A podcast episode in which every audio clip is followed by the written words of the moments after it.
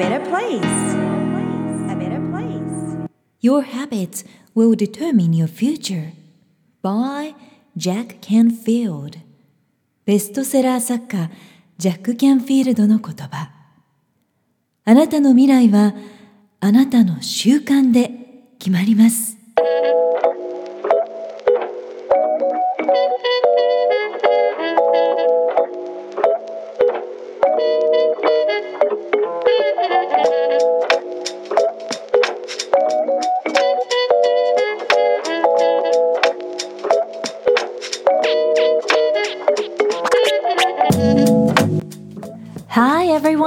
皆さんこんにちは。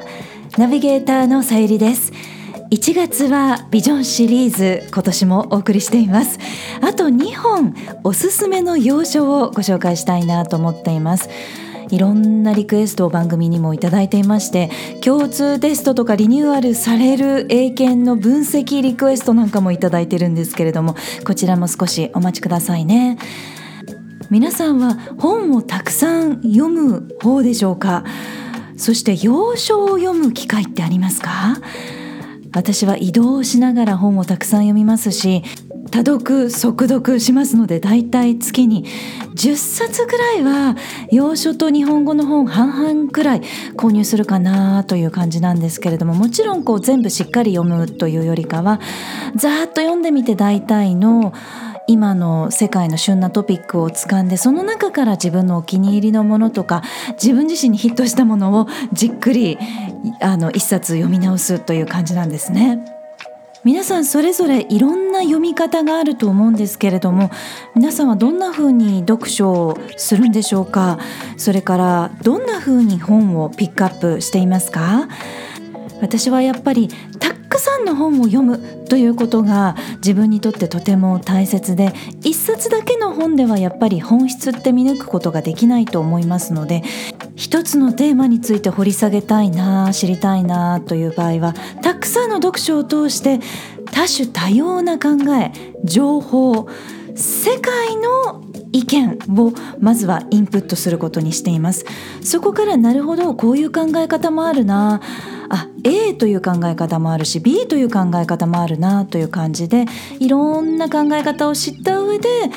一番大切なことや一番の本質というのを自分なりにピックアップして自分自身のウェルビーンとか何かの決断の参考にしたりお仕事でサポートしているブランド企業だったり受講生の皆さんの成功と幸せに応用するようにしています。例えば英語教育とか子育てというテーマがあったとしたら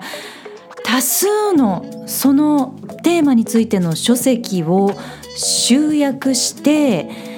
さまざまな成功例だったりとかバイリンガル子育てをしている方々の数十年間の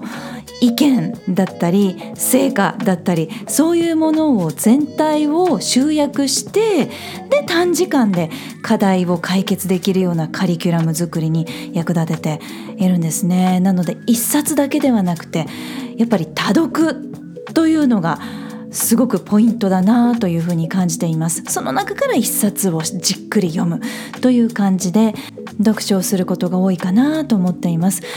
なのでご紹介しきれないほどのたくさんの要所があるんですけれども Podcast Volume 84には元気になる要所10冊として子育て教育編前半でご紹介しています。そして Podcast Volume 85では元気になる要所10冊ということでキャリアビジネス編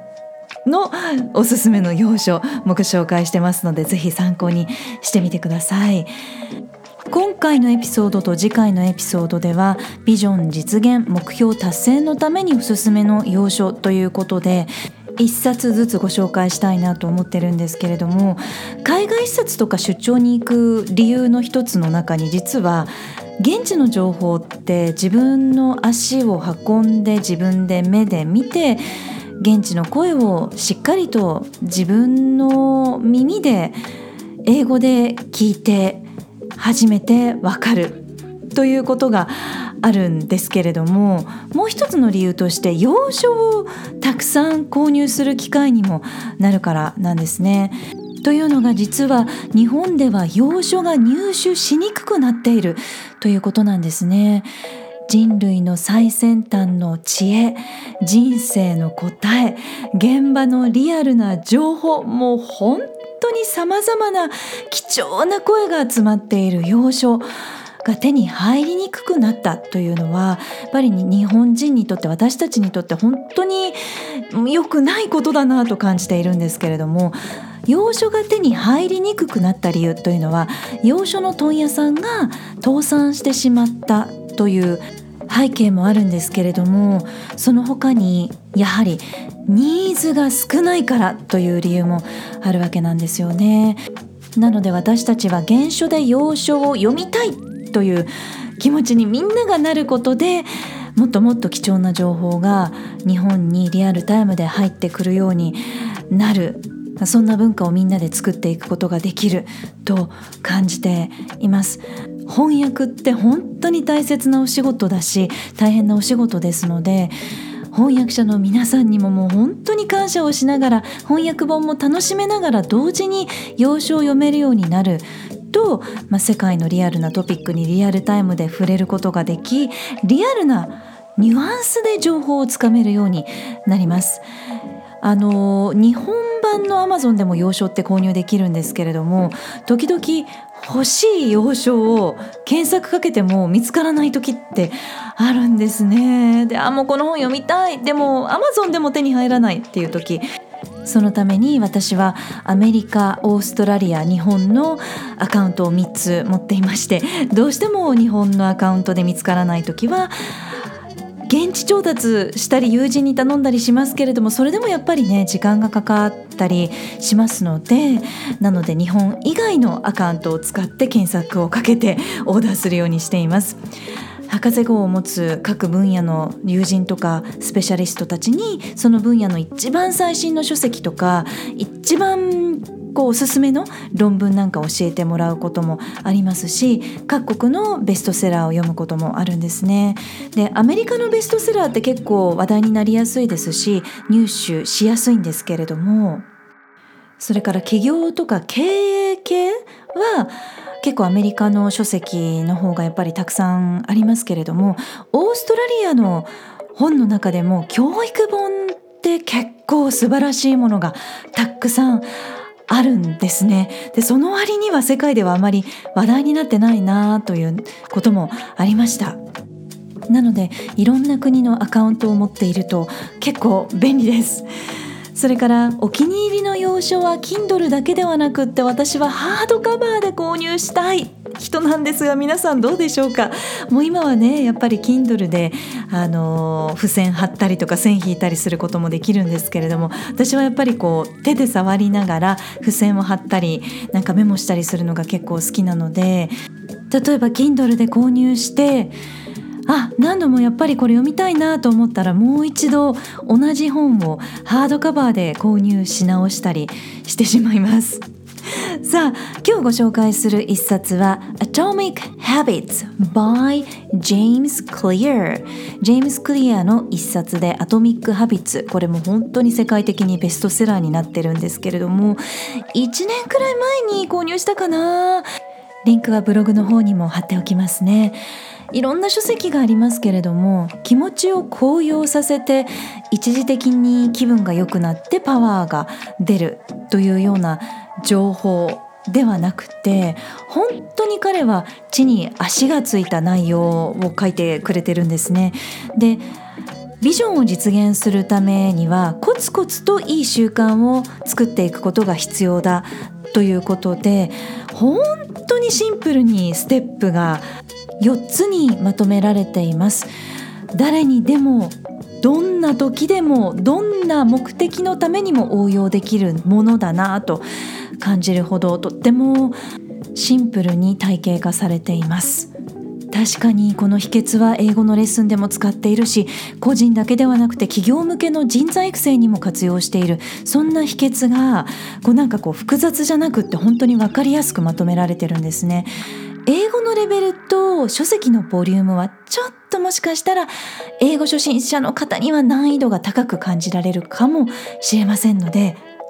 簡単に内容をご紹介します。いい習慣を作るための科学。The Science of How Habits Work ということで4つのステップがあります。Step number 1 1つ目のステップは Q Step No.2 2つ目のステップは Craving 欲する。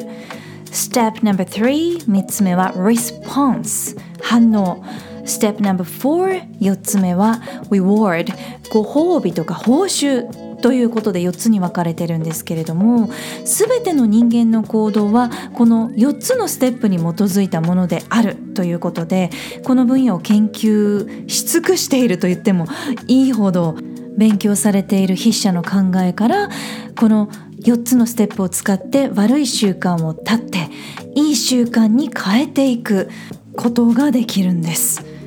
例えば1つ目のステップの Q というのは人が何かをしたくなる時というのは必ず何らかのパターン Q というのはきっかけとかそういう意味があるんですけれどもそのパターンがあるということなんですね。甘いものを食べたくなる時ゲームをしたくなる時お金を使いたくなる時勉強をサボっちゃえと思ってしまう時怒りがこみ上げてくる時など何らかの自分にとってマイナスになる行動だと分かっていてもやってしまうそのきっかけ Q があるということなんです。その Q に気づこうねというのが初めのステップです。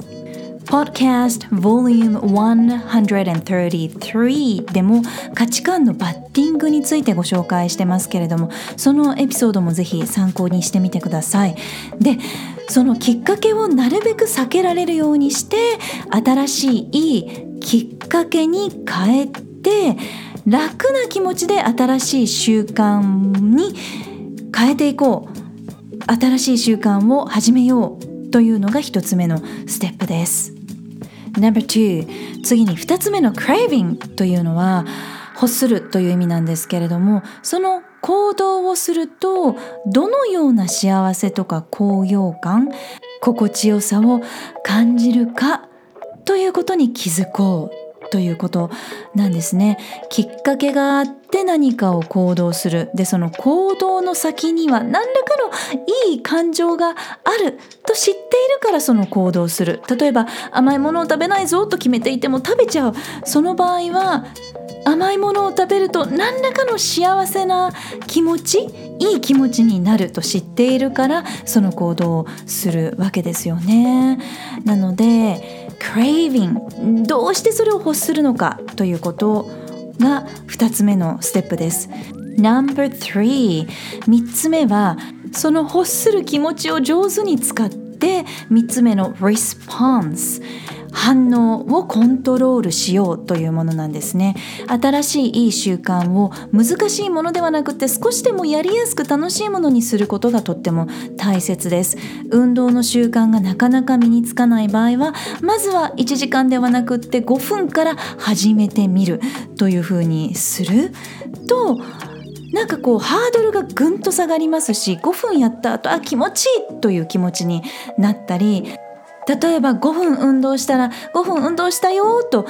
家族に聞いてもらって褒めてもらうとか自分で何かこう自分なりのご褒美を準備するなどして自分自身のレスポンス反応をコントロールします。例えば英語力アップの場合もそうなんですけれども初めにこう英語を多読するってすごく脳を使って疲れるしやっぱりハードルが高いことだと思うんですけれども皆さんには1日 1%15 分からスタートしてみてねということでもう本当にまずは15分1日15分間作ってもらうんですね。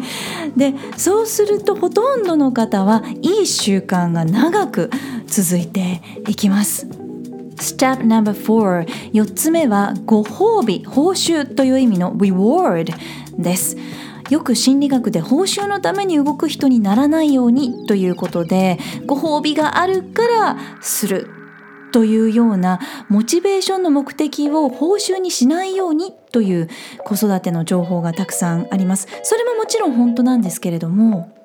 ここで言う reward というのは私が解釈したのはアンカリングを心地いいものにさせるということだと解釈してるんですね。なのでご褒美のために頑張るのではなくって例えば嫌いだった運動をちょっとでもできた場合はその後すぐに何かこういい感情をリンクさせるいうことでもっとやりやすくなる。例えば美味しいフレッシュジュースとか大好きなフレーバーのプロテインを運動の後に飲むとか運動後にシャワーをするその時に大好きな香りのソープとかシャンプーを使う。なので運動が楽しみになるようにもっとやりやすくなるような工夫をする。それが reward です。この書籍が信頼できるなぁと感じた一つの理由としてもちろん評価が高いからっていうのはあるんですけれども私が書籍を選ぶ時にやっぱり筆者の方自身が著者の方が talk the talk walk the walk してるかどうかつまり有言実行してるかどうかっていうところが一番大切じゃないかなと思います。客観的事実を淡々と集めて淡々と伝え続けるというその彼の地に足のついた活動にすごく感銘を受けてこの一冊をポッドキャストでも選んでみました。もう本当に地に足のついたプロセスをコツコツと積み重ねていくこと以外に真の成果は出せないなぁと改めて気づかされた一冊です。さあ次回は新しい考え方を取り入れられるベストセラー。こちらは英語が中級レベルなので読みやすいかなと思います。そんな要所をピックアップする予定です。お楽しみに。あなたはどのような習慣をやめてどのような新しい習慣を取り入れたいですか？Stay tuned for more!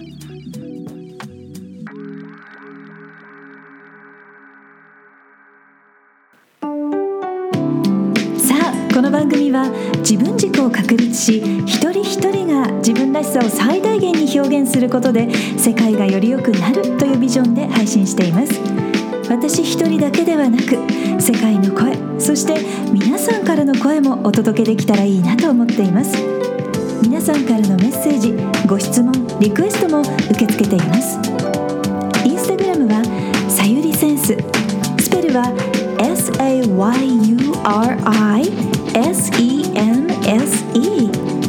Facebook ページはグローバル育児。スペルは